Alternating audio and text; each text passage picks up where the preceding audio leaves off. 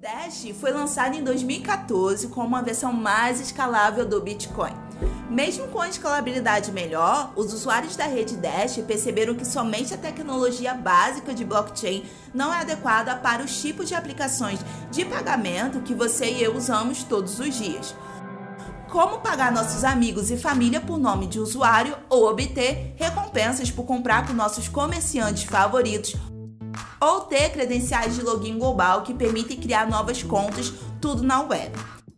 A rede Dash então percebeu que para se tornar a melhor opção de pagamento, precisaria ser mais do que apenas um blockchain escalável. É necessário se tornar compatível com as tecnologias da web que os usuários e desenvolvedores já estão familiarizados. Resumindo, a rede Dash teria que se tornar uma nuvem. E com isso, a Rede Dash anunciou em 2015 o Dash Evolution e hoje a Rede Dash está se preparando para a implantação da maior e final parcela desta evolução, chamada plataforma Dash. A plataforma Dash é composta por quatro componentes, que juntos farão da rede Dash a primeira criptomoeda P2P que funciona como serviço em nuvem. Isso significa a primeira API HTTP descentralizada do mundo, armazenamento em blockchain verificado de dados do usuário, nomes simples de usuários sincronizados com endereços criptografados.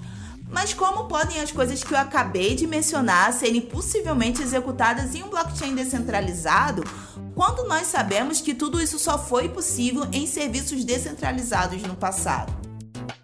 E a resposta pode ser encontrada em cada um dos quatro seguintes vídeos, onde você aprenderá sobre Dash Drive, API descentralizado, nomes de usuário através de serviço de nome da plataforma Dash e o protocolo da plataforma Dash. Fique ligado, pois o Dash está se tornando uma nuvem descentralizada. Olá a todos, eu sou Rodrigo Digital e bem-vindos ao Debate Descentralizado. Essa é uma iniciativa do canal Dash Dinheiro Digital, juntamente com o Rossello Lopes, o fundador da antiga CoinBR, agora Stratum, e também da plataforma Stratum Blue. O objetivo principal desse programa é trazer as principais personalidades de criptomoedas do Brasil e do mundo para uma conversa amigável sobre essa revolução que está acontecendo agora. Deixe também nos comentários qual tipo de tema você gostaria de estar assistindo aqui no Debate Descentralizado e não se esqueça de curtir e compartilhar os nossos vídeos. Mais uma vez, bem-vindo ao Debate Descentralizado.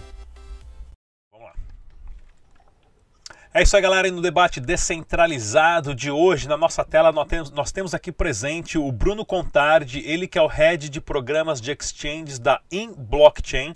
Temos também o Felipe Escudeiro, o nosso querido Barbinha do canal Bitnada.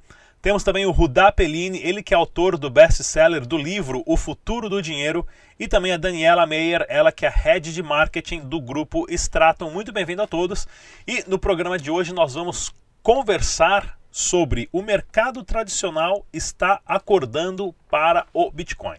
Eu tenho aqui uma, uma, uma lista que eu vou inclusive deixar o link na descrição desse vídeo aqui também, pessoal, das empresas que têm capital aberto, ou seja, são empresas que estão listadas na Bolsa de Valores dos Estados Unidos que publicamente né, abriram seu capital e compraram Bitcoin e declararam isso. Né? Outras empresas podem estar fazendo isso, mas não estão publicamente ainda ou não falaram essa informação. E nós temos desde a Argo né, que tem 126 bitcoins para Square, que é a empresa paralela junto ao Twitter, né, do mesmo grupo, uh, que tem, comprou 4.700 bitcoins. Tem outra empresa, BTC é, Technology, 5.200 bitcoins. A Digital Asset Management, Management 8.000 bitcoins. A MicroStrategy comprou 38 mil bitcoins. A CoinShares comprou 69 mil bitcoins. E a Grayscale comprou 440 449.596 bitcoins. Ou seja, pouquinho, essas, né? pouquinho. Essas empresas têm um total de 612 mil bitcoins juntos. Por que, que o mercado tradicional, o famoso mercado de taxa Selic, é, é, taxa de renda fixa, mercado de poupança, tantas opções para você investir dinheiro em bonds e tudo mais, por que, que essas empresas estão comprando esse dinheirinho mágico de internet que só é usado por traficante, bandido, ladrão, é, sequestrador, que mais tem? É, assassino por encomenda e tudo mais. Por que que está tendo essa mudança? Vamos conversar. Primeiro começar com o Rudá Pellini. Por favor, Rudá. Cara, então, eu acho que o primeiro ponto é a gente diferenciar essas empresas, né? A gente tem, eh, dentro desse escopo aí de empresas que você falou, a gente tem empresas que, cuja finalidade é investir nesse mercado, né? Uh, são fundos, do exemplo da Grayscale, né? Que é a maior, que é o número mais astronômico aí, que inclusive no primeiro e no segundo trimestre desse ano compraram uh, equivalente a 70% de todos os bitcoins minerados, né? Então, uh, quando a gente olha entende o propósito da Grayscale, né, quem comprou isso foi o GBTC, que é o uh, Grayscale Bitcoin Trust, né, é, é, como se fosse um ETF, não é na prática um ETF, mas a, a estrutura funciona parecido com uma estrutura de um ETF, uh, e aí foi essa entidade da Grayscale uh, que comprou essa quantidade enorme de Bitcoins. Né. Então a lógica é que investidores compraram cotas do GBTC, uh, cotas desse trust, e o Trust comprou cota, comprou bitcoins, né, e armazena esse bitcoin. Acho que depois a gente pode falar sobre isso. Uh, em contrapartida, da MicroStrategy e a Square não são empresas de cripto. Né? Todas as outras aí, a Argo, a DigitalX, a, a, a Riot, a Hut 8, né? São empresas, uh, essas aí são mineradoras, a Riot é mineradora, a Argo também, o Galaxy Digital, a CoinShare são fundos, né? São, compraram para gestão, mas a MicroStrategy e a Square são empresas que não têm nada a ver com cripto. São empresas que a MicroStrategy é uma empresa de BI, de Business Intelligence, e a Square é uma empresa uh, de meios de pagamento, né? Faz um, uh, gateways de pagamento, POS, né, maquininha e tal.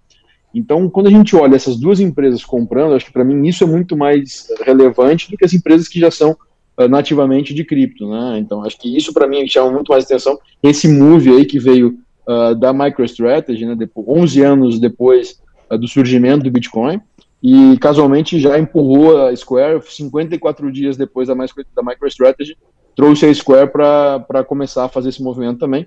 E agora ambas criaram os seus papers ensinando outros, outras empresas a fazerem, uh, adotarem parte das suas reservas de caixa em cripto, em Bitcoin. Então acho que esse é o move que é mais relevante.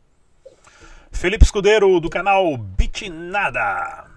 Bacana, não tem mais o que falar, né? O Rodar fechou, fechou a questão. Mas é interessante, né? Porque é, apesar de empresas que não estão no escopo cripto, né? Como o Rodar citou, MicroStrategy é, e tal, é, a gente começa a ver um movimento um pouquinho fora de cripto, não só nessas empresas, mas como pessoas é, ou influenciadores, ou traders, ou investidores que não olhavam, ou pelo menos não falavam publicamente é, sobre Bitcoin e criptomoeda. Por exemplo, esse ano a gente teve Paul Tudor Jones, um dos maiores traders do mundo, falando sobre Bitcoin. A gente tem o Pai Rico, Pai Pobre, que recentemente falou que o ouro é o dinheiro dos deuses, o Bitcoin é o dinheiro das pessoas, dos homens, né? Então, assim, é, eu acho, Rodrigo, para a gente resumir todos esses 600 mil bitcoins, né, que você comentou no começo, né? 612 mil bitcoins. É, para a gente dar uma resumida, cara, é, a gente tem que entender o Bitcoin pré-pandemia e pós-pandemia. E assim, essa galera não tava de olho no Bitcoin. Essa galera não estava de olho na cripto. É, é, é, essa incerteza de governos, essa incerteza de crise, vai ter crise, não vai ter crise, imprime dinheiro, não imprime, o dinheiro vale, o dinheiro não vale, fez com que as pessoas olhassem com outros olhos para uma, uma parada que até sete, oito meses atrás era aquele negócio, não, isso aí é dinheiro de, de ladrão, isso aí é dinheiro de. É negócio que sobe 2 mil por cento no ano e cai 80% no outro. E eu acho que essa galera começa a olhar e, e, e perde aquela confiança, né? Então, assim, tava todo mundo numa zona de conforto, e aí os caras começam a olhar, peraí, essa zona de conforto ela já não, não, é tão confortável como, como a gente imaginou que fosse. Então os caras começam a procurar um pouquinho mais de ouro e estão caindo um pouquinho no Bitcoin, estão caindo nesse, é, nesse protocolo. E aí os caras olham e, e aquela coisa, né? Porque se a gente for parar para ver anos atrás, como você falou, era o dinheiro do crime, era o dinheiro do roubo, era o dinheiro da, da, do, do dinheiro ilícito, e era o dinheiro que ia acabar. Ah, não, Bitcoin vai acabar porque não serve para nada, não tem um dono, não tem ninguém que regula. Hoje, eu entendo que essa galera é, começa a olhar com outros olhos. Então, peraí, porra, é um dinheiro que, diferentemente do dólar, não tem impressão.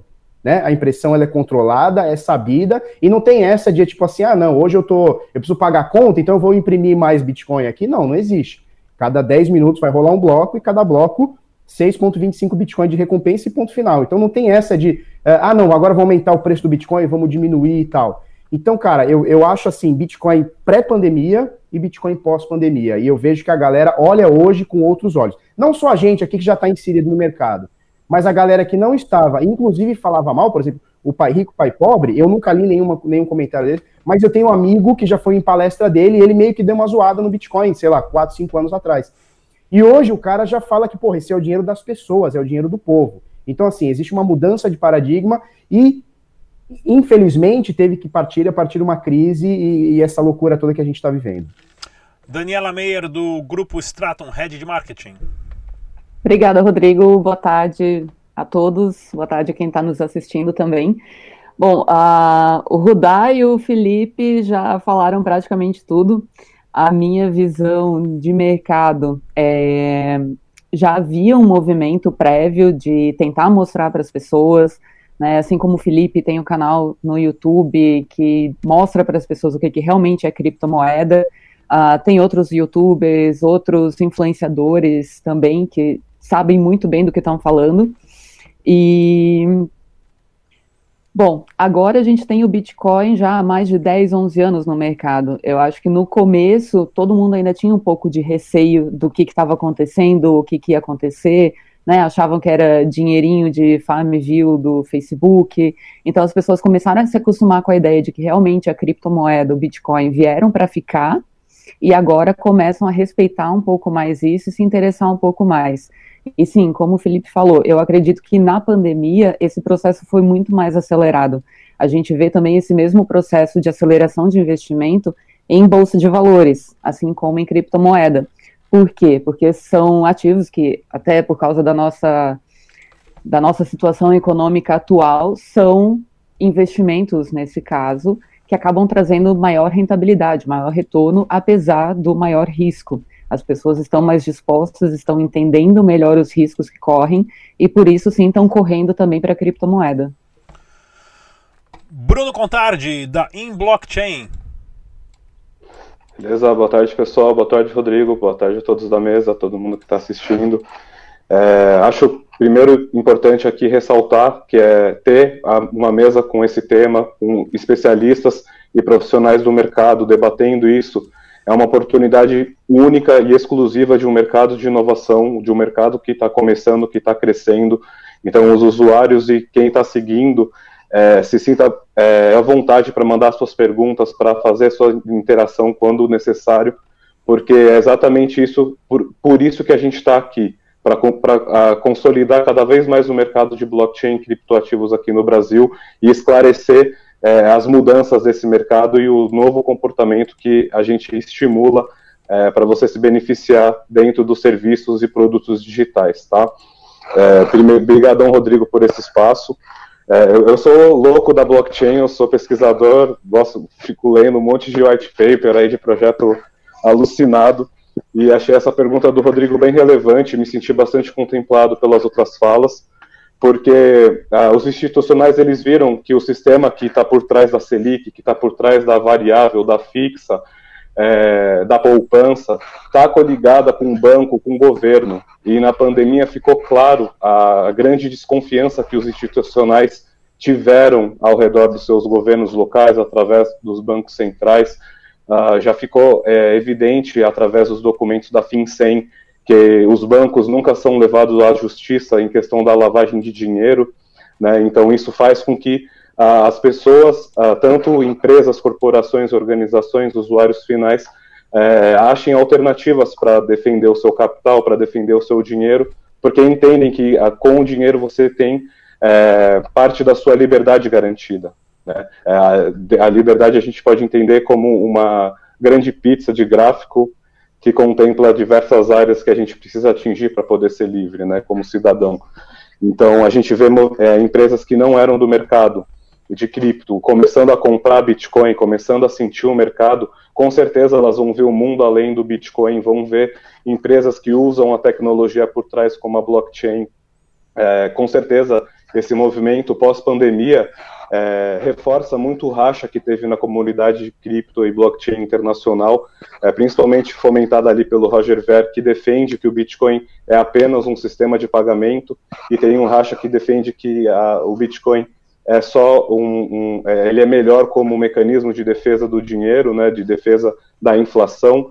Então isso para mim é, fica bem evidente, ainda mais com, com essas visões é, dos líderes, como o Escudeiro trouxe muito bem, falando sobre o criptoativo, trazendo isso ao, ao público, né? Porque está evidente já que o colapso econômico começou, está todo mundo sentindo e os, e, e os institucionais assumindo essa posição em cripto demarca já uma posição de vantagem é, nesse cenário, né?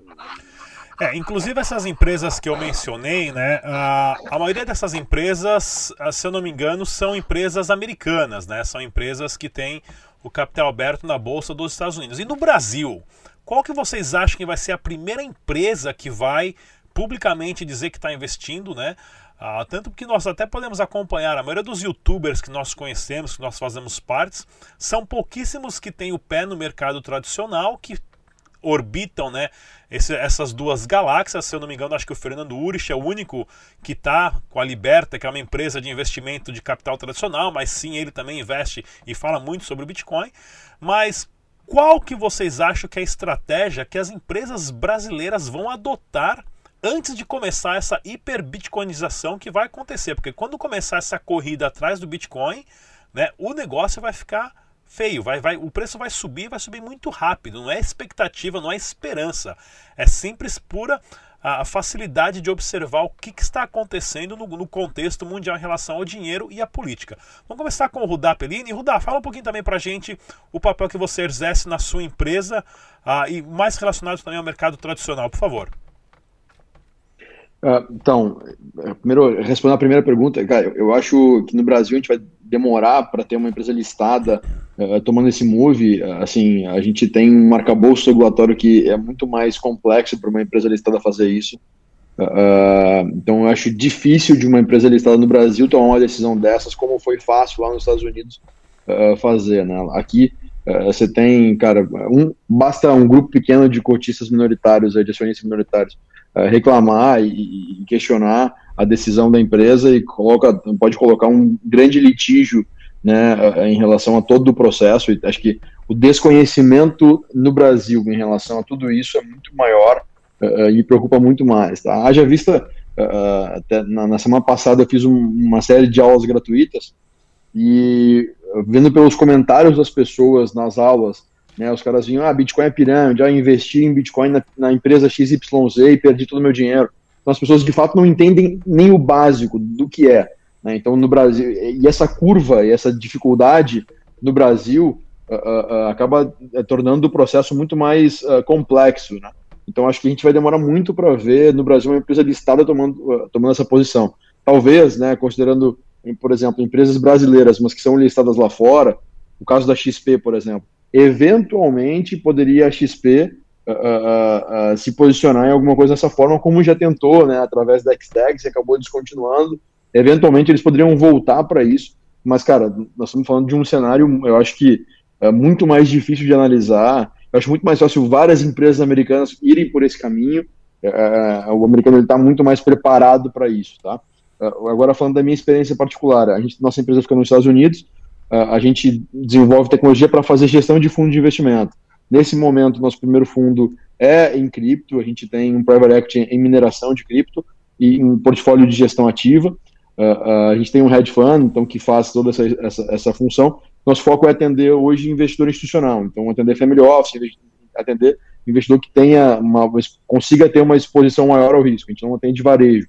Então, isso acaba uh, fazendo. Eu tenho muito contato com ou investidor ou gestor de, de fortunas que, né, pequenas fortunas, enfim, um gestor de family office, por exemplo, né, que é uma, para quem não sabe, tem assistindo, não sabe o que é um family office, é, uh, são uh, empresas especializadas em fazer gestão de famílias e de patrimônio de famílias, tá? Então você delega, você chega num nível de patrimônio que se delega essa gestão para um terceiro.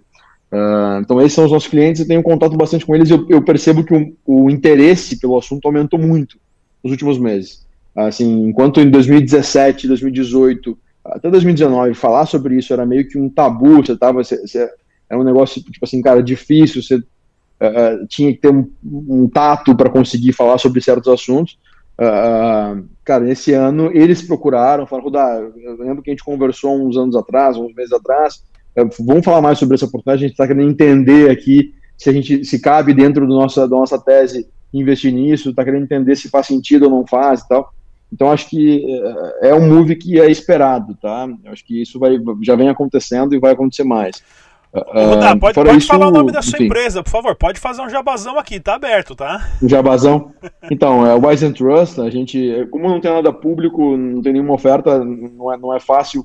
Assim, se, tiver interesse, pode me procurar, me mandar e-mail, enfim, depois a gente deixa o e-mail aí e entrar em contato comigo. Mas nesse momento a gente não está com nada público, a gente está estruturando uma oferta no Brasil aí uh, para ir para varejo, para começar a atender varejo. Mas nesse momento é só uh, investidor institucional, hein? a gente tá, tem, tem uh, não é um produto acessível, infelizmente, porque eu acho que deveria, deveria ser um negócio que qualquer pessoa pudesse ter acesso, né, assim como tem da Dani aí o Stratum Blue, mas a gente não é, não, não gosta de tomar tanto risco assim regulatório, então a gente acaba ficando um pouco mais comedido nesse sentido. Daniela Meyer. Bom, é, eu concordo muito com o Rudá, principalmente nessas relações de legislação nossa aqui no Brasil. É muito complicado. É, já trabalhei na Bolsa de Valores também, há cerca de 10 anos atrás. Eu fiquei quatro anos no mercado tradicional e realmente a gente tem uma, uma regulamentação hoje do mercado muito amarrada. Então, para a gente colocar cripto agora nisso, está sendo um avanço extraordinário, por exemplo, a XP ter conseguido lançar o fundo Hashdex, né, que tem, só que também para investidor profissional, investidor qualificado, acima de 50, 100 mil reais. E, mas acredito que empresas listadas nossas na Bolsa de Valores aqui hoje, pode até ser que elas comprem criptomoedas ou comprem o fundo agora, o próprio fundo da Hashdex, que foi o primeiro, uh, mas talvez não divulguem, né? Se divulgar, vai ser de uma forma. Bom, eles são obrigados, na verdade, empresas listadas são obrigados a divulgar relatórios, mas eu não sei de que forma eles colocariam, eu não sei se abriria tão explicitamente assim. E sim, daí para a pessoa física, quem está querendo começar a dar os primeiros passos no mercado de cripto, a Stratum tem o Stratum Blue, que é uma criptomoeda com lastro em outras 14 criptomoedas, e a partir de 100 dólares pode começar. Então não, não é mais é mais aberto ao público com que quer entrar com menos dinheiro, né, para fazer seus primeiros testes. Então, é, existe opção para todo mundo hoje no mercado, né? Bruno Contardi. Dani, porque o Brasil ele ainda não é cripto-friendly, né? Ele não tem essa abertura, ele está começando agora a estudar, teve agora ah, uma das associações aqui do Brasil fez um marco de comportamento que acredito que mandou para os reguladores, né? É, então a gente ainda está no baby steps aqui, mas eu acho que está vindo de dentro essa questão da adoção em massa é, pelas instituições. Né? A gente tem a iniciativa da XP, mas a gente também tem a iniciativa do BNDES, que através uh, do, da aplicação que eles fizeram com o BNDES Token, né, através da blockchain deles, para os consorciados deles, eles estão começando a trazer esse assunto para fora do seu ambiente. Eles estão já defendendo a adoção de cripto, eles estão falando sobre Bitcoin. É, é, é, é, um, é uma coisa que, que, que ainda está tomando forma. Né? O nosso mercado ainda é muito novo, ele passa por transformações é, intensas porque são rápidas, né? Do dia para a noite a gente tem mudanças no mercado do Brasil por conta de uma, de, da falta de uma iniciativa, talvez de uma sandbox, é, de uma iniciativa é, de, de, seguir o que o Japão fez, de montar o consórcio com empresas e, e, e reguladores para definir as boas práticas em conjunto, não só vir do mercado, né, mas tra trazendo esse diálogo com os reguladores também, porque esse é um movimento, o, o Japão teve muito sucesso com isso, é, tem um movimento também que é mais é, é, dá menos liberdade criativa para o empreendedor, mas é um, um, marco de cripto que Nova York fez também, que deu toda essa confiança para esses institucionais né, nos Estados Unidos começarem a ir atrás, né? Ah, no começo a gente teve até o Goldman Sachs é, indo para cima das criptos e depois comprando, né? E aí, aí os imagina, para chegar lá, já deve ter escalado para um monte de instituição financeira menor, né? Porque já tem ali um escopo, já tem é, leis é, em alguns estados já já está tomando uma outra forma, ao mesmo tempo que a gente tem deputado lá dentro da, dos estados, lá na, no parlamento dos states que defende a, a, a, abolir totalmente negociação em cripto para todo mundo, porque eles falam que cripto desvia dinheiro do dólar deles e isso enfraquece o dólar, né? E ele fala isso na cara dura, assim. Então são, é, é, um, é um mercado que, que existe para proteger é, diante de crises é, financeiras, econômicas, e também serve para é, meio de pagamento. Então, acho que é, cabe a, todo, a, a, todos esses reguladores, a empresas, governos, usuários, estarem pensando como é, adaptar para essa nova era, esse novo século que a gente está vivendo, século 21, tecnologias digitais, como tomar benefício disso, como é, criar um ambiente que, que não seja um grande Big Brother, né? E, e, assim poder é, estimular o mercado tanto fora do tanto fora do Brasil quanto dentro, né? Principalmente dentro, que estimula bastante microeconomias. Certo. Felipe Escudeiro. É isso aí. Pois é, foi muita coisa boa falada aqui, né? É, o, o, que o Rudá comentou, eu senti, ou, ve, ou venho sentindo isso, que é, é, o seguinte, a galerinha que tem um pouquinho mais de grana, que até meses atrás ou anos atrás tinha um pouco de medo, hoje é, olha para o Bitcoin com outros olhos. E é natural que seja assim, porque o Bitcoin, como a Dani falou, cara, a gente está indo o ano que vem para o 12 ano. Se a gente for colocar historicamente, velho, 12 anos é um bebezinho de nada, né? Então, assim, é, é difícil você chegar 10 anos atrás e falar para alguém, ó, compra Bitcoin, bota lá um milhão de reais teu num negócio que vale, sei lá, 10 centavos, um centavo, sei lá quanto valia, e, cara, compra um milhão de reais. O cara fala, como assim? Você tá louco? Eu não, não entendo isso, né? Eu tô acostumado com o Banco Central ir lá e bancar moeda, bancar o dinheiro, né? É, imprimir o dinheiro, ser dono do dinheiro. O Bruno falou uma coisa interessante, né, sobre os Estados Unidos ter um pouco de, de receio, de medo. O ano passado, se eu não me engano, foi o ano passado, o Donald Trump fez uma série de tweets, né, onde ele dizia que, onde ele dizia que o Bitcoin não era legal, que o legal mesmo era o dólar americano, que é o dinheiro forte, tal, não sei o quê. Então, cara, é, eu, eu acho assim, né, sobre a sua pergunta, quando que a gente vai ter empresas no Brasil comprando institucionalmente? Cara, é muito difícil a gente saber, mas o, o, o que eu tenho sentido é o seguinte: essas empresas americanas, elas abriram a porteira. Então, assim, vamos olhar estruturadamente o que acontece e o que aconteceu no mercado. Primeiro foram os nerd louco, é, criptografista e louco que compraram o Bitcoin. Esses caras, velho, sofreram muito, porque todo mundo fala, ah, isso é scam, isso é pirâmide, né? Tem aquele site que é o, como é que é? É 99 Obituaries, né? Alguma coisa assim, que é quantas vezes o, o Bitcoin morreu. Então, assim, esse tipo de notícia, esse, esse tipo de site, é, ou esse tipo de matéria, ah, o Bitcoin morreu, o Bitcoin vai morrer, o Bitcoin vai a zero. Esses memes eu vejo que eles vêm diminuindo, ao ponto que as pessoas vão acreditando cada vez mais, instituições vão acreditando cada vez mais, e hoje a gente tem inclusive governos é, encarteirando Bitcoin. Então, cara, é, é, é, um caminho sem volta. Não sei quando o Brasil vai entrar nessa de sair comprando e tal. Não sei como. A gente, é, naturalmente, a gente é mais atrasado e tá tudo bem. Mas é, esse, essa porteira abriu, né? Essa porteira do investimento institucional abriu.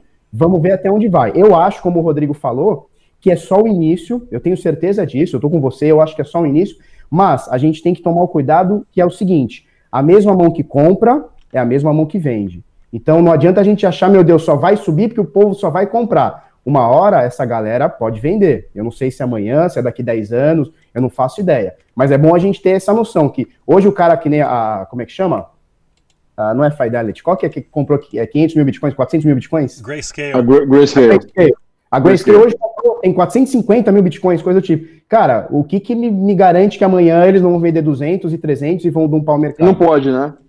Não pode. Na, na verdade, tem, tem, tem, tem, tem alguns, algum, algumas, uh, uh, se me permite, Rodrigão, tem, claro, tem algumas coisas. Uh, primeiro da Grayscale, que eu acho que é interessante a gente, a gente citar. O funcionamento, da mecânica do trust, você só pode vender as cotas no secundário. É como um ETF. A única possibilidade para eles venderem os bitcoins, eles têm que ter em bitcoins o que eles têm de cotas emitidas, tá? A única possibilidade para eles venderem os bitcoins seria se eles uh, liquidarem cotas e falar, ó, vou fazer redemption, vou tirar investidores aqui, vou eliminar cotas do meu, do meu balanço. Que não me parece fazer muito sentido porque eles cobram 2% de administração no ano. Então, em cima de 400 mil bitcoins, a gente está falando que eles têm uma receita de 8 mil bitcoins ano só de taxa uh, de administração. Bacana. Alô, acho que a gente perdeu o Rodar um pouquinho. Acho que ele travou. Vamos lá, continuando, daqui a pouco ele volta aqui. Vamos lá, pessoal, continuando aqui em relação também para a nossa próxima nossa próxima pergunta, que a gente tem que pensar um pouquinho que, o quanto a tecnologia facilita o acesso das pessoas, né? a comprar ativos. E nesse caso, um ativo digital ou criptografado que é o Bitcoin. Porém, hoje é muito simples, é muito fácil qualquer pessoa investir na bolsa.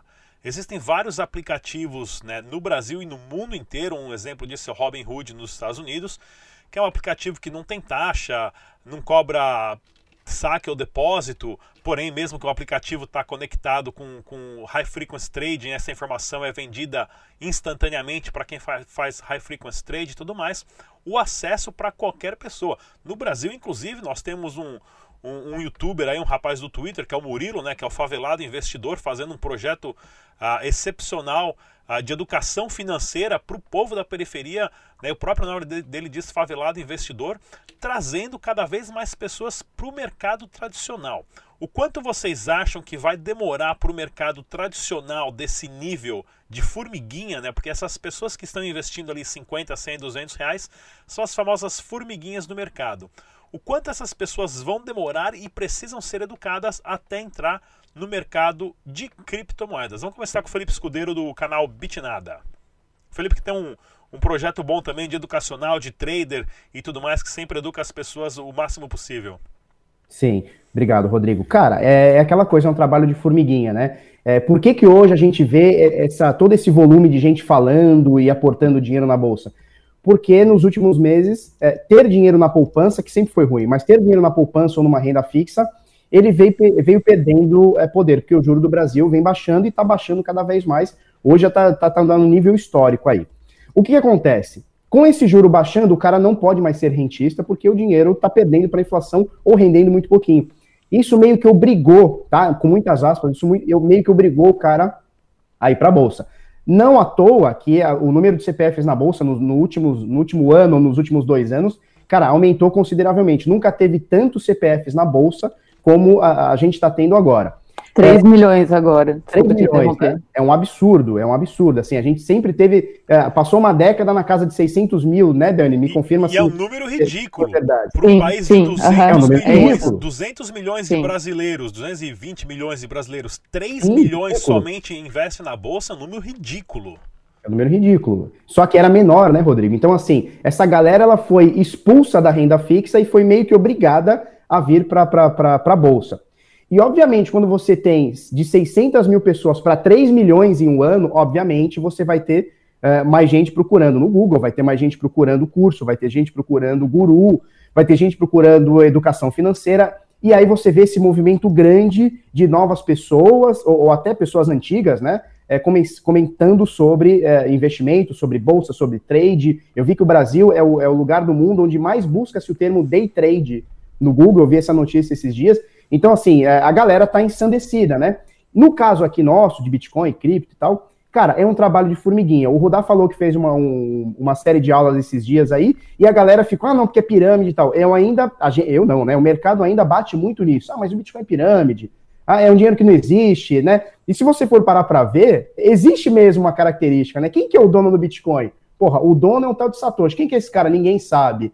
Porra, é um dinheiro que está na nuvem, né? Então, é, é a primeira a informação que o cara absorve é que, cara, alguma coisa está errada. O negócio que valia zero, hoje vale 11.500 dólares.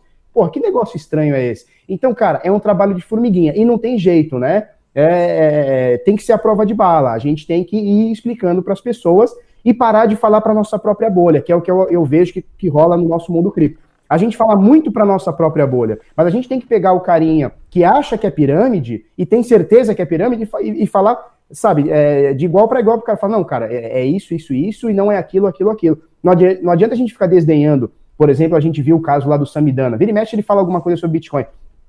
Uh, ou o Celso Russomano, né, que é candidato à prefeitura, ele é deputado federal, candidato à prefeitura de São Paulo, ele falou algumas besteiras sobre Bitcoin, que eu ele nunca viu ninguém sacar dinheiro com Bitcoin, alguma coisa. Cara, e eu, eu, vejo a nossa turma aqui, é, zoar. Ah, não, porque o Russomano não sabe de nada. Cara, o, o certo era a gente, associações, corretoras, nós, chegar e falar, velho, vamos fazer um debate com o cara, vamos, vamos mostrar o nosso ponto de vista, vamos explicar o que, que é de verdade. Então, eu acho que a gente está muito travado numa bolha e a gente precisa sair um pouquinho dessa bolha. E é o movimento que eu vi os influenciadores fazendo com a Bolsa de Valores, investimentos no geral. Eles saíram um pouquinho da bolha do investidor e foram buscar pessoas é, que não estavam tão ligadas com isso. Então, eu acho que é um caminho de formiguinha. Bruno Contardi. Ah, tô, primeiro, estou muito feliz de participar desse debate. Acho, estou achando sensacional ah, o que está sendo construído aqui, muito extraordinário mesmo. É, a gente trabalhando nesse mercado, a gente sente falta dessas é, iniciativas, né? Então, é, acredito que é uma ótima é, oportunidade para formar, para estar tá indicando boas empresas, boas organizações, bons é, canais de educação para engajamento do usuário, para ele estar tá cada vez mais é, tomando vantagens desse mercado, que é um mercado que já reúne mais de bilhões de dólares, que é o mercado de blockchain e criptoativos. Acho que esse, esse trabalho que está tendo é de atrair, de levar o, o, investimento, a aplicação financeira para dentro de comunidades, para dentro da favela, é, tentar popularizar isso, é uma iniciativa que deveria vir uh, de, de associações dos moradores do bairro, sabe? Devia vir é, de todo tipo de organização independente para estar tá, é, fazendo pelo menos o, o, o, básico, que é a educação financeira para a pessoa ter a sua planilha de gasto mensal, de entrada mensal, poder gerenciar esse tipo de informação, porque é uma coisa que a gente não tem em nenhum momento dentro da nossa formação acadêmica é, e faz muita falta quando você começa a ser um agente produtivo. Ó, quem voltou aí, boa Rudá. Putz, velho, fiquei sem luz, peço desculpas aí para vocês. Ao, ao, vivo é assim mesmo, vamos lá. espero, que não, espero que não fique sem bateria também. Não, tranquilo. Ó, eu posso é, só finalizar e eu retomo para você concluir o pensamento, Rudá. O que vocês acham? Sim, por favor, Bruno, continua. É, eu acho que são iniciativas é, muito importantes. É, eu, na minha perspectiva, é, chegar nesses mercados mais tradicionais, conservadores, já é, é, um pouco atrasado, né, querendo ou não, porque é, a gente vive um cenário que não é muito convidativo para esse tipo de mercado. A gente tem outros mercados mais interessantes para o que a gente vive no momento, mas já é uma boa porta de entrada. Né? É, a gente precisa mesmo tirar essa cultura do, memifi do, do memification dentro da nossa comunidade, porque a gente não tem tanta gente para ficar zoando assim. Né? A gente, na verdade, precisa de mais pessoas dentro da comunidade. Né? Se a gente for faz, querer fazer uma zoeira, vamos fazer uma zoeira com o Banco Central, que não sabe fazer o Pix, né? fez todo um AUE no Pix, quando rodou o Pix, caiu todo o sistema dos bancos envolvidos. Foi, tipo, surreal.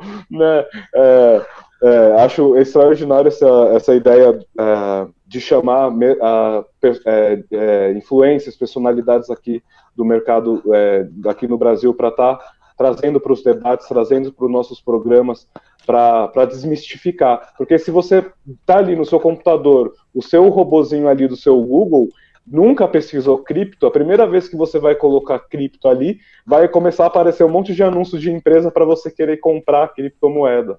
Né? E é, é um, é um, mundo muito além disso. E às vezes essas empresas que estão pagando ali já não são, é, já não são empresas confiáveis, né? Então é bom quando tem a, a, o canal do Felipe Escudeiro, a, o curso do Rudá, as lives da, do pessoal da Extrato, um canal do Rodrigo Dash Digital, para estar tá, é, trazendo informações sólidas, informações seguras, para garantir que você tenha uma, a, a, melhor experiência que a gente oferece nesse momento, porque a gente está sempre trazendo novidades, está sempre improvisando produtos certo. e serviços, porque é um mercado de inovação. Então, é, vamos para cima, que é um trabalho de formiguinha mesmo, porque depois tem que fazer parceria com o favelado investidor para ele virar o favelado cripto cypherpunk, né? Montar um banco comunitário. Vamos lá. Rudá, se você quiser continuar, terminar o seu, sua linha de pensamento que estava falando, depois eu te explico essa última pergunta aqui, tá ok? E depois então, vamos para a tá, Dani. Tá, tá, Tava falando sobre a lógica do grayscale, né? É, então que na verdade a grayscale não pode simplesmente vender uh, ah, vou vender meus bitcoins aqui, vou dumpar o mercado. Eles não, o mecanismo que eles criaram é um mecanismo de ETF, o funcionamento é semelhante ao de ETF.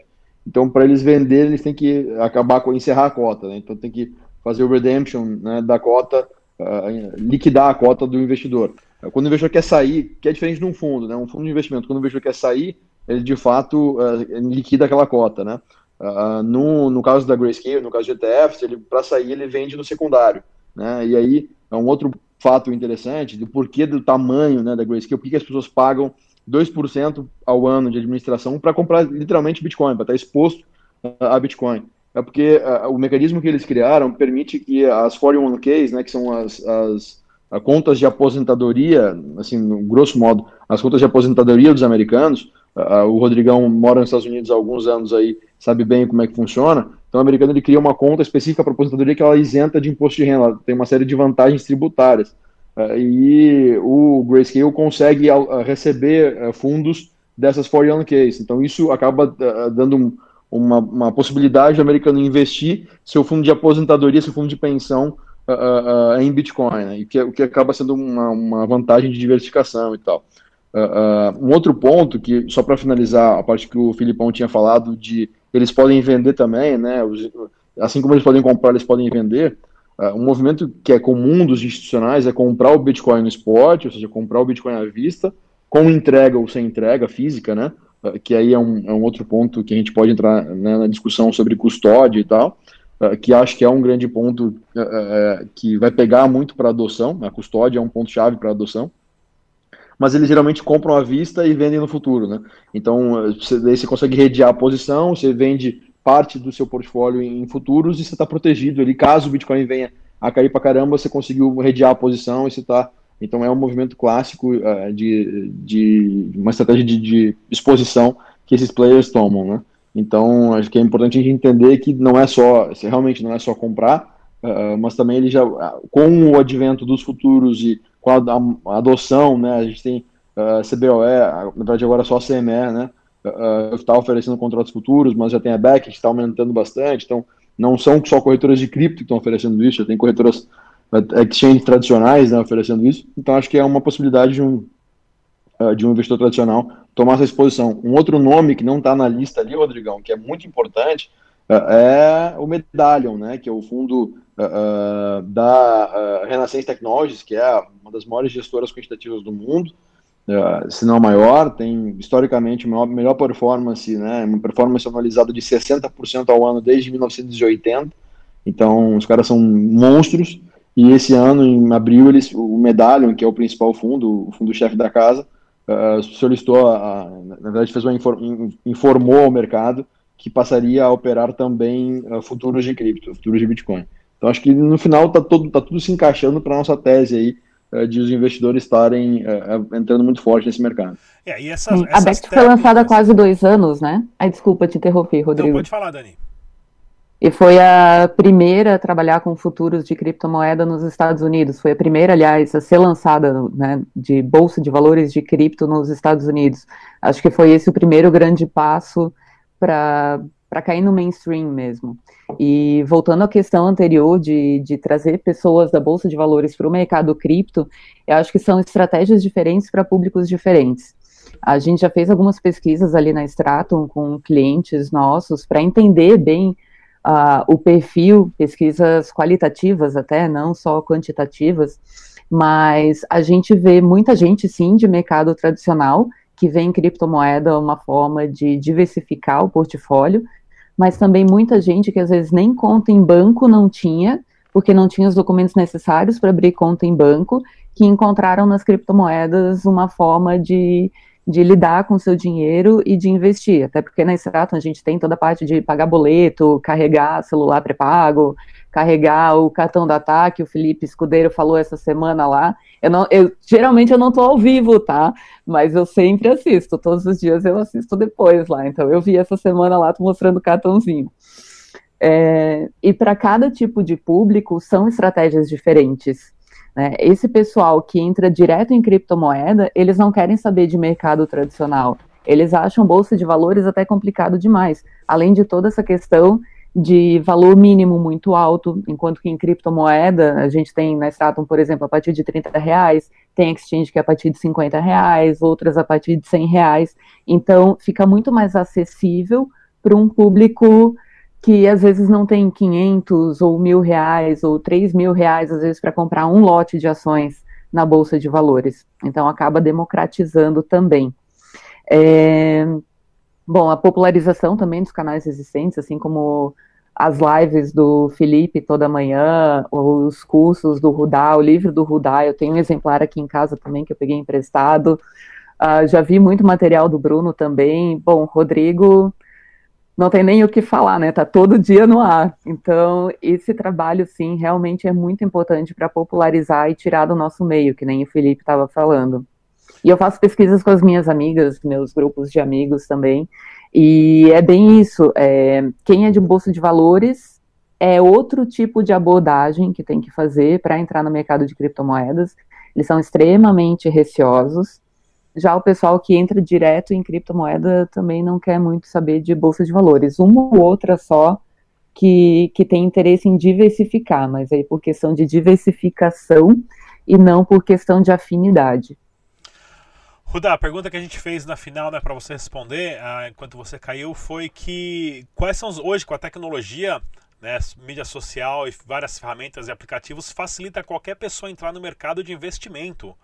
Né? O quanto isso pode ser vantajoso ou quanto isso é perigoso para trazer pessoas do mercado tradicional, né, que às vezes usam aplicativos aí que não paga taxa. Né? Nos Estados Unidos você conhece muito bem o Robinhood, que é um aplicativo que não cobra taxa absolutamente nenhuma, mas toda a sua informação é vendida automaticamente em tempo real para quem faz high frequency trade e manipulação de mercado. Né? É, front, faz front running, né? A gente falou na outra live, inclusive, isso. sobre isso, né?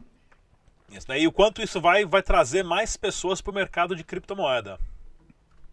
Cara, eu, eu acho assim, e aí isso, a tese do livro é justamente essa, tecnologia, o uso, o uso da tecnologia uh, mudando a nossa relação com o dinheiro, mudando a forma como a gente entende o dinheiro, tá?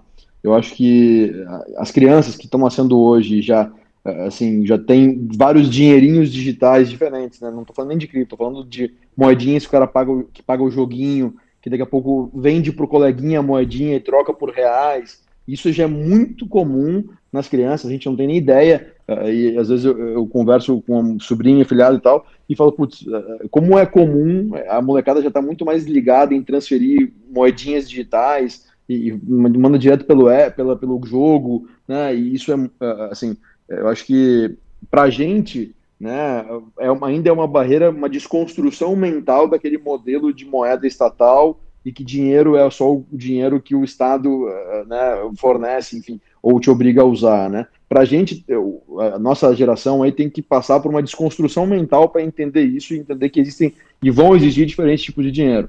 Essa molecada já está aprendendo isso nativo, né? Então esses apps e, e, essa série de outras facilidades, assim como o Pix, né? Tem uma galera batendo no Pix, até o Brunão falou uh, de que não foi bem aplicado, né? A, a, implantação não foi bem feita, derrubou o sistema dos bancos no primeiro dia. Uh, mas de fato, cara, eu acho que é um, uma puta vantagem para uma série de pessoas que não são atendidas. Né? Se a gente for falar assim, no português bem claro, falando de Brasil, cara, a gente tem 45, mais de 45 milhões de brasileiros desbancarizados. O cara não tem absolutamente nenhum acesso ao sistema tradicional, não tem acesso. E o que, que esse cara recorre? Ah, recorre a cripto? Não, porque esse cara não tem um conhecimento básico para isso. Cara, esse cara recorre a agiota, esse cara recorre a, a, totalmente à informalidade, ao papel moeda em espécie uh, que movimenta aí, esses dados são da Fundação Locomotiva, que falou dos mesmos desbancarizados, são mais de 800 bilhões, uh, bilhões de reais, é bi, é uma puta grana, se estima que ano movimenta em, de transações em espécie dessa classe que nem aparece, cara, esse dinheiro não está em lugar nenhum, né, então assim... o governo quer abocanhar esse dinheiro agora com o Pix, né? Então, o governo quer abocanhar esse dinheiro com o Pix, quer talvez implantar o ITEX, eu acho que não sejamos ingênuos, né, Rodrigo e, pessoal, né? Não existe nada de graça. Vamos lá. Uh, uh, uh, por que dos aplicativos, assim como o Robinhood, vai botar ali, ah, você não paga nada para fazer trade? Beleza, mas ele vende todo o seu trade para um front running. Isso quer dizer que é ruim usar o Robinhood? Não necessariamente. Para você que quer simplesmente comprar um ativo e tomar uma exposição, cara, beleza, porque ele não vai não tá compartilhando a informação de que o Rodrigo comprou um ativo, ele está ele tá compartilhando a informação de que alguém está querendo comprar esse ativo uh, ele vende a informação antes, o cara compra e vende para você e ganha aquele spreadzinho. Mas para você, será que vai fazer grande diferença se você comprar a 20.01 ou 20.05? No final do dia, talvez não. No final do dia, você prefere não pagar taxa para ter essa comodidade. Uh, agora, se você é um grande player, se você vai comprar um grande valor, faz sentido? Bom, aí talvez para você é mais barato pagar uma taxa. Né? Assim como, sei lá, as, as, uh, os limites de corretagem, os, os limites de garantia para quem está operando mini contratos no Brasil. Né? Os caras baixaram para 20 reais. Então, se com 20 reais você consegue operar um mini contrato uh, equivalente a 10 mil reais. Cara, isso aí é para matar o cara, o cara vai morrer. Ele vai ser estopado. Né? E onde é que a corretora ganha? A corretora ganha quando ela estopa o cara na, pela mesa, né? quando, quando o risco estopa, porque daí não é aquela corretagem baratinha. Aí é a corretagem da mesa, e aí o cara toma um prejuízo, e o cara perde dinheiro, e é um cemitério de gente, de, de investidores. Né? Então, no final, no final do dia, é isso que acaba criando, e esse é o grande risco. O grande risco está em qualquer coisa, desconhecimento. Acho que para mim esse é o principal. Porque se o cara sabe o que está fazendo, se o cara tem noção do risco que ele está assumindo, tá ok. Se o cara não sabe, não entende o que ele está fazendo, que é muito comum, o cara vê duas, três lives e acha que é o Papa, e isso já aconteceu comigo, isso não é, eu não estou falando de ninguém, comigo foi assim. Eu ganhei dinheiro, perdi dinheiro, comecei, ganhei dinheiro com opções e tal, comprei o curso, fui fazendo, alguém vi alguém falando de mim contrato, ah, vou começar esse negócio, tô operando opções, tô ganhando dinheiro, vamos lá. E, cara, ganhei dinheiro, perdi dinheiro, ganhei... até hoje eu carrego um prejuízo de mini contrato por causa disso. Desde 2014, 2015. Por quê? Porque não é fácil, não é um troço simples pra caramba. Uh, e esse é o problema, entender o risco que está correndo. Uh, e aí, cara, a chave está no conhecimento. É. E isso já parte para minha próxima pergunta também, né, pessoal? O quanto perigoso é esses influenciadores, youtubers, tiktokers e tudo mais, e sempre é um cara ou num barco, ou numa mansão, ou na beira da piscina e mostra a mesa, o computador, uns gráficos, uma pilha de dinheiro e fala: Não, você quer ficar rico que nem eu? E envolve a pessoa naquela ilusão, naquele conto de fadas, fala: Não, vem comigo, clica aqui. Aí o cara já pega seu e-mail, já te, quer te vender um curso. O quanto perigoso é isso? Isso é perigoso ou isso pode ser educativo ou esse é o preço que as pessoas têm que pagar para aprender a perder dinheiro para depois ficar esperto e começar a entender melhor o sistema antes de investir dinheiro. Vamos conversar com o Felipe Escudeiro. Legal, Rodrigo. É, isso que está falando é muito legal, né? Tem um trader aí que ah, fez, fez no seu lançamento aí recentemente, que é o cara que aparece comprando um tênis de 500 reais. Olha como é fácil comprar 500, ganhar 500 reais. Ele mostra para você como ele compra um tênis fazendo trade. Cara, é, esse tipo de coisa é criminoso, né? Porque assim, o cara tá mentindo? Não, ele não tá mentindo. Só que ele não mostrou quantos takes ele fez ali e tomou preju, né? É, virou até meme, que ele fala assim: ah, eu acho que o mercado vai subir. Bicho, você não acha nada, não tem essa de eu acho que o mercado vai subir, então eu vou comprar, eu vou vender. É, só que assim, o que acontece, né? O advento do marketing digital trouxe muita gente para todos os mercados. É curso de inglês, é curso de trade, é curso de e aquela coisa, cara, tem caras bons e tem caras muito ruins. É, esse cara que está fazendo, ou outros caras que estão mostrando que é como é fácil ganhar dinheiro, esses caras não são ruins. Só que eles estão passando uma realidade. Então, assim, o que eu quero dizer é o seguinte: o cara sabe o que ele está fazendo. O problema é que quando ele passa, que é uma facilidade. Ó, é, se eu consigo, aqui da palma da minha mão, andando de helicóptero e, e barco e lancha, também, você também consegue. E de fato você também consegue. Só que como uma profissão, você pega, por exemplo, um médico, né?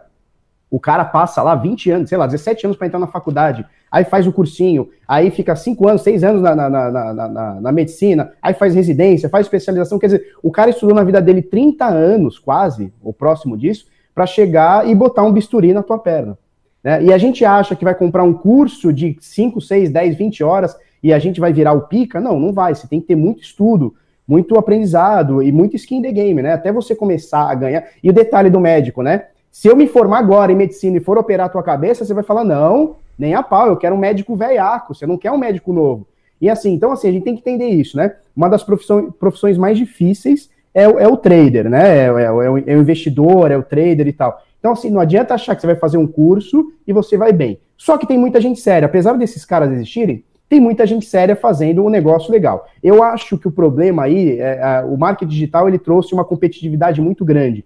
Então, cara, se eu não for agressivo, o meu concorrente vende mais do que eu. E aí, se o concorrente não for, for mais agressivo, eu vendo mais que ele. E aí começa essas coisas de muita promessa e pouca entrega, né? Então, assim, eu gosto mais, eu, Eu vendo as minhas paradas, eu tenho meus produtos, vão muito bem, obrigado. Eu nunca fiz nenhuma promessa, né, Rodrigo? Você conhece, a gente tem, por exemplo, o nosso grupo de sinais, né? É uma parada que está rodando há praticamente três anos, tivemos mais de dois mil alunos. Cara, eu nunca prometi um centavo de lucro. A primeira coisa que eu falo pro cara é o seguinte: quando o cara entra, olha, você pode ter prejuízo e pode ter prejuízo grande. Então, cara, assuma seu risco, faça o seu controle de risco, manejo de risco, a gente tem vídeos, tem a parada toda, mas, cara, não tem nenhuma garantia de, de, de, de, de rentabilidade. E, cara, se eu oferecesse garantia de rentabilidade, você fala, não, vem comigo que, meu, você vai ganhar 10% por mês. Cara, eu venderia muito mais mas a gente tem que ser responsável. Então, assim, eu acho que a gente está no momento do marketing digital que a galera vai ter que saber filtrar. Cara, quando a esmola, sabe aquela frase da vovó? Quando a esmola é demais, o santo desconfia. Cara, se o cara tá me prometendo ganhar 500 reais para comprar um trade aqui, um tênis no trade, cara, vai, vai com calma porque você vai se alavancar e fatalmente você vai ser estopado. Como o Rodar falou, você vai deixar o dinheiro todo na mesa lá. A Daniela Meyer, Obrigada. Não, até complementando, não é à toa, né, Felipe, que até a CVM se pronunciou que vai começar a monitorar as lives agora, que falem de investimento. Eu vejo tu comentando no teu canal também que o YouTube está te bloqueando algumas coisas. Então, isso vai, vai acabar acontecendo. Infelizmente, é, eu acho que virou mais pela venda do curso de trade, que nem o Rudá estava colocando. Acho que foi tu, né, Rudá, que falou do. Isso uh, do que propriamente em, em, fazer as pessoas entenderem o que é um trade, uh, entenderem a dinâmica de como funciona, que sim, pode se perder muito dinheiro. Então, é que nem o Rudá falou, é um mais agressivo do que o outro, para vender mais e mais e mais, mas pela venda do curso. Eu acredito que é mais por esse lado. E tem que ter filtro para tudo tem que ter filtro. A gente que é do mercado, a gente vê essas propagandas, a gente já sabe que, opa, não é por aí. Mas quem, às vezes, não tem um conhecimento em investimento, em economia, e vê o cara comprando o tênis que fez 500 reais no trade naquela hora, vê o cara no barco, vê o cara num carrão com bolo de dinheiro, bom, primeiro que eu pergunto, como é que ele tem um bolo de dinheiro se ele opera cripto? É simples, não faz né? sentido. Mas ok, ele tem que vender o peixe dele, né? Então é filtro, é tudo filtro. Seguir caras corretos. Todo mundo aqui nessa live, sigam todos que estão aqui. Todo certo. mundo tem conhecimento real em cripto. Cuidado com os grupos no Telegram. Hoje, de novo, me adicionaram num grupo de uma criptomoeda que eu nunca ouvi falar. E que quem chamar o amigo o vai ganhar não sei quantas criptomoedas daquela, entra em Bitcoin, daqui a dois anos você sabe que seu Bitcoin com lucro. Cara, o Bitcoin, a tendência dele no longo prazo, né, é, é boa, tu não precisa comprar uma outra criptomoeda com Bitcoin para ter um retorno no longo prazo. Então, cuidado com as ofertas fáceis. Aí me põe nesses grupos, eu já perdi a paciência, eu já começo descendo. Bruno Contardi. É, é um cenário bem, bem popular dentro do de mercado de inovação e até mesmo já os já que tem os seus reguladores e fiscais ali, né? É, porque hoje a gente vê casos de gente que cai em pirâmide, que mesmo com todo um sistema financeiro estabelecido, eles não conseguem é, ressarcer ali o, ou ter alguma, alguma contrapartida diante do golpe né, que caiu. Mas uh, a gente, como todos já comentaram um pouquinho, tem que ter o critério para você uh, aplicar o seu dinheiro, né? Primeiro que para você cair em golpe, você tem que estar tá, é, louco por dinheiro rápido. Né? Esse é o primeiro erro. É, o Felipe deixou isso bem claro. É, não tem, não tem, não tem almoço grátis, sabe? É, o negócio é simples. Você tem que trabalhar. Profissão de trader é profissão de estar tá no mercado, tá estudando, tá produzindo conteúdo, tá lendo, tá vendo vídeo, fazendo curso, sempre se adaptando. Eu, eu tenho bastante contato com traders internacionais, eu vejo que é, é, é, é, uma cultura, né? Se constrói uma cultura, tem a sua própria linguagem, então, é, é, é, é, muito diferente do que passa nos comerciais que a gente vê nos anúncios do YouTube, sabe? Se você compra um curso que o cara não te ensina nada, peça seu dinheiro de volta, porque esse cara não é trader, você tem que ter os seus critérios, né? O, como, qual que é o um critério básico, assim? Se você vai seguir alguém num canal, veja se o canal do cara tem estrutura, veja quantos uh, inscritos o cara tem, quantos joinhos o, o canal tem. Isso já mostra, porque você segue Burger King, você segue Coca-Cola, você segue a Nike, tem uma porrada de gente ali aglomerada nessas mídias, nesses canais, né? Porque tem confiança naquele canal. Então, se você está procurando um canal de confiança, vê quantas outras pessoas estão confiando. É claro que isso é um critério que não vai te dar segurança 100%. Principalmente no nosso mercado, não vai ter síndico para você chamar se der algum pepino. Você vai ter que contar com a comunidade, você vai ter que contar com o suporte da empresa que você está passando a dificuldade, né? É, não vai ter é, um, um órgão para você chamar, porque é um mercado que está em inovação. Então, para você ser dono do seu próprio dinheiro e ser o seu próprio banco, você tem que assumir tais responsabilidades. Você tem que estudar qual que é a empresa que você vai colocar o dinheiro, que você vai deixar hold, qual a empresa que você vai comprar sua carteira fria, sua carteira offline, né? É, é uma outra conduta que você não vai ter é, diretor da escola para chamar, síndico para chamar para resolver certo. o problema. É você que vai ter que dar as caras e resolver e, se e criar os seus filtros para não cair em golpe. Então é seguir os dinossauros do mercado mesmo, ver as experiências dele e falar, olha, quase o cara que já me contatou, já, o cara me colocou no grupo agora, comecei a ver cripto, já vi aqui a Daniela falando, já vou até desconsiderar meu depósito ali naquele projeto. Né? É exatamente isso que, que, que nós, como antigos e outros, o, quem está mais antigo e está chegando agora, precisa fazer é compartilhar isso na rede. Então hoje a gente está fazendo essa live aqui, é, depois compartilhe com alguém que está conversando sobre cripto, fala para ela que tem é, gente debatendo sobre isso, gente construindo o mercado, que está esclarecendo esses conceitos, beleza? A gente está aqui, está trazendo informação, está trazendo é, corporações que é, têm ótimos critérios, que têm um ótimo histórico, ótima experiência, que, que é, vai facilitar a sua transição certo. do mercado tradicional para o mercado digital. Cuda Pellini. Uh, então, uh, eu acho que assim, né, de fato a ganância ela é muito forte e, e, no país onde o golpe do bilhete premiado ainda existe, né, onde as pessoas ainda caem naquele golpe que é o mais banal, que todo mundo fala, não, cara, não tem como alguém cair nesse golpe, ele ainda existe.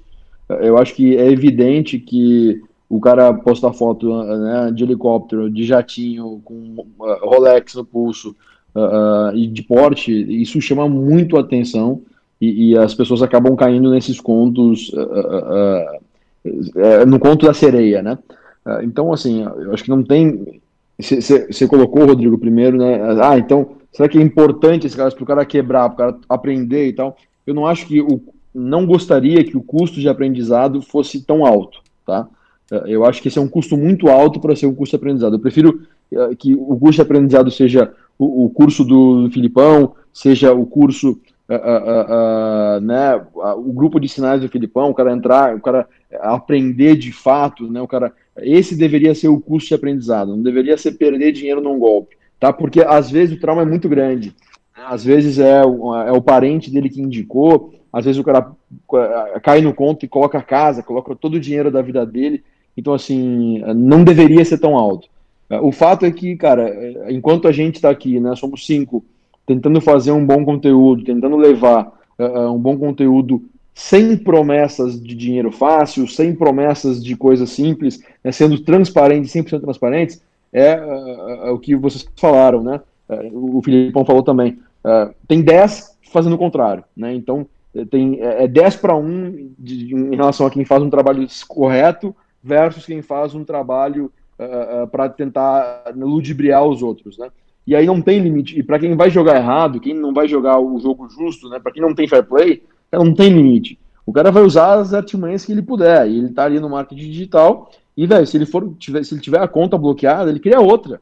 E ele cria outra e já coloca e, e vai jogando anúncio, vai ser bloqueado, ele joga outra, e não tem limite para esses caras, né? Então, assim, uh, porque ele não tá preocupado em jogar o jogo justo, ele tá preocupado em tirar o máximo de dinheiro possível. Então, assim, uh, considerando que esses caras não têm escrúpulos, a gente tem que tra acabar trabalhando o dobro para conseguir levar uma informação de qualidade e alertar as pessoas disso.